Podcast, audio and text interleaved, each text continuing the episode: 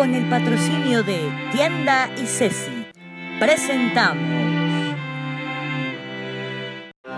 una novela de Jacqueline Gómez.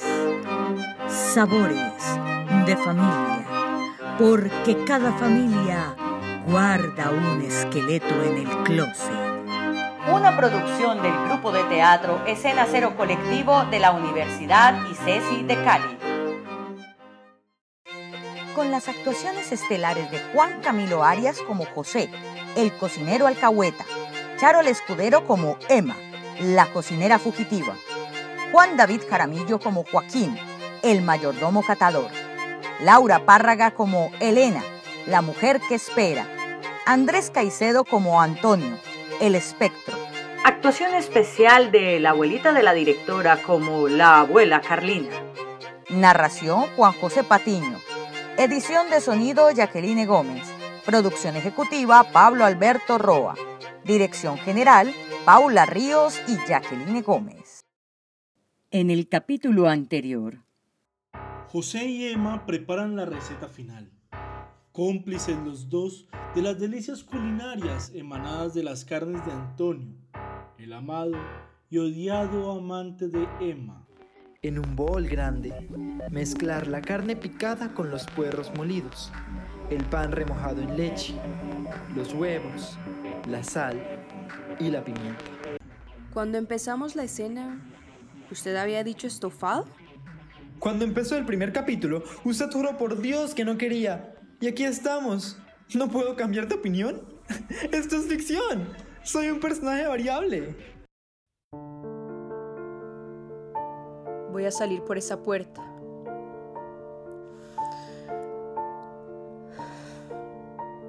Tengo mi maleta empacada desde que tengo memoria. Mamá decía, hay que estar alerta, mija. Puede ocurrir un terremoto, una desgracia, el fin del mundo. Pero ten en cuenta esto, Emma, que te coja con los calzones limpios y la ropa lista. Capítulo 6. Hay que servir. No hay vuelta atrás. Antonio está hecho albóndiga. Literalmente. Y los comensales esperan la sazón de José con la boca hecha agua. Emma debe tomar decisiones definitivas. Joaquín, el mayordomo de la familia, entra a la cocina por orden de la señora María Luisa. La señora pide servir. ¿Y llegaron todos? Falta el señor Antonio, pero pidió servir porque han esperado mucho y no saben cuándo vaya a llegar. Mm. De más que ni llega. ¿Qué hizo de comer? Joaquín, como es su costumbre, destapa la olla de las albóndigas para deleitarse con el delicioso olor. Huele buenísimo. Toma una cuchara y se dispone a probar un poco de las delicias de José. ¡No! ¡No, Joaquín! Mm, yo, yo como rapidito, mientras sirven para la mesa principal. Joaquín introduce la cuchara en la olla. Emma y José ven en cámara lenta la acción, que parece no tener fin. Emma suda frío. Pruebe y diga qué tal está. Es que hoy no me siento muy seguro de la sazón. José, ¿Cómo se le ocurre hacerle probar del muerto? ¿Usted es que es pendejo? Cállese. Ya ni sé lo que estoy haciendo. El silencio se apodera de la cocina. Mmm. Mmm. No es por nada, José. Pero es de las mejores cosas que ha cocinado. Mmm. Mmm. para repetir.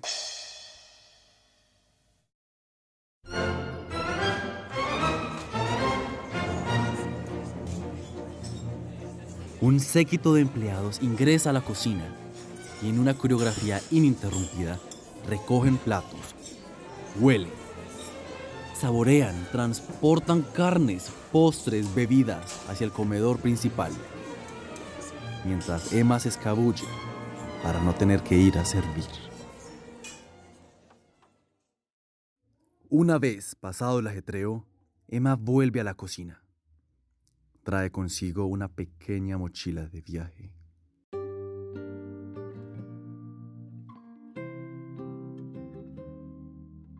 ¿Eso es todo lo que tiene? Lo suficiente. Tome, tome. José, son sus ahorros de toda la vida. Tome. ¿Cómo se le ocurre? Con la cabeza. No sea tonta y cójalos. He visto cómo ha guardado esa plática por años. ¿Y ¿Usted? ¿Qué va a hacer? Emma, un día también me voy a ir, pero con los pies por delante. Tengo una deuda muy grande con esta señora. ¿Por pagar o por cobrar? ¿Y usted no se cansa de hacer preguntas pendejas? Váyase. Me voy a divertir mucho cocinando. Adiós. Adiós. Emma, con su pequeña maleta y su figura insignificante, se escabulla entre el jardín trasero de la casa hasta perderse definitivamente.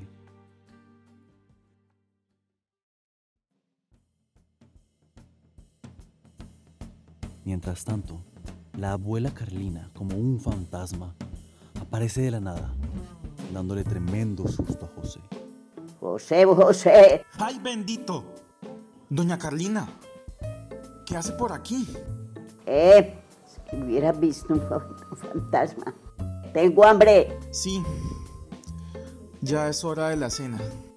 José, ¿dónde está Emma? Está Emma.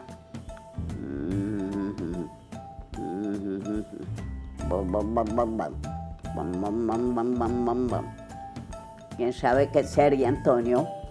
Antonio.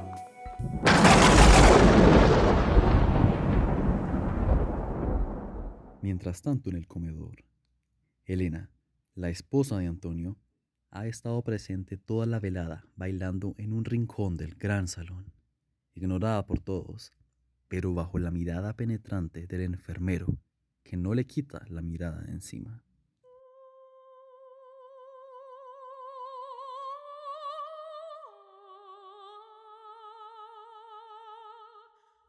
Soy propiedad de Antonio. Mi acción es esperar. No quiero esperar la eternidad hasta que ya no me reconozca en un espejo. Espero que este hombre venga por fin y me saque de esta urna en la que he vivido por años, como un adorno de coleccionista enfermo. Canto para no morir, bailo para resistir.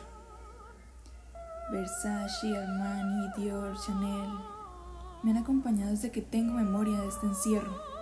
Hablo con ellos en mi imaginario reseco y me aconsejan a través de sus lujosos vestidos que me obligan a vestir. Hablo con mis hijos por teléfono una vez al mes y los veo una vez cada seis meses, cuando salen del internado y puedo ser libre lejos de esta urna. Soy el foco distractor en este escenario. Los entretengo a ellos. Voy a escapar. ¿Antonio? Antonio ya está aquí. Lo siento en el aire. Su olor naranja agrio después de un combate. Su risa. Auxilio. En medio del ambiente enrarecido del salón, Elena percibe la presencia de su esposo Antonio en una forma muy extraña, espectral. Desaparezco. Aparezco y desaparezco. Voy y vengo cuando quiero y me dejan. Nunca llego cuando me. El orgullo de mami. Siempre insistió en la carrera militar. Creo que era para lo único en lo que me consideraba bueno. La guerra. Soy el tormento de mis hermanos y la maldición de mi mujer. Era. Mis hijos ya no se acuerdan de ti y pronto tampoco se acordarán de mí.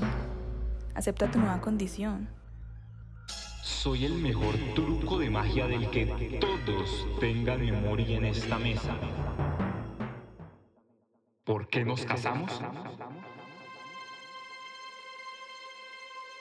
Porque nos casaron. Elena. Sé que sabes lo que me está pasando. Me sientes. Esos dotes de bruja que tienes desde chiquita te facultan para comunicarte conmigo. Lo que pasa es que siempre me echo el loco y lo sabes. Aún no sé, con lo bruja que eres, cómo no has logrado huir. Lo mejor sería que Emma y tú se largaran. Ay, Emma. Siempre ella. Ya no siento nada. Ya no siento nada por vos. Yo nunca sentí nada por vos. Volví familia. Volví para siempre. No hay marcha atrás. Las carnes de Antonio van rumbo al comedor. Emma rumbo a la libertad y Elena con la certeza de su viudez. ¿Qué pasará en el comedor? No se pierda el próximo capítulo de su radionovela Sabores de Familia, porque cada familia guarda un esqueleto en el closet.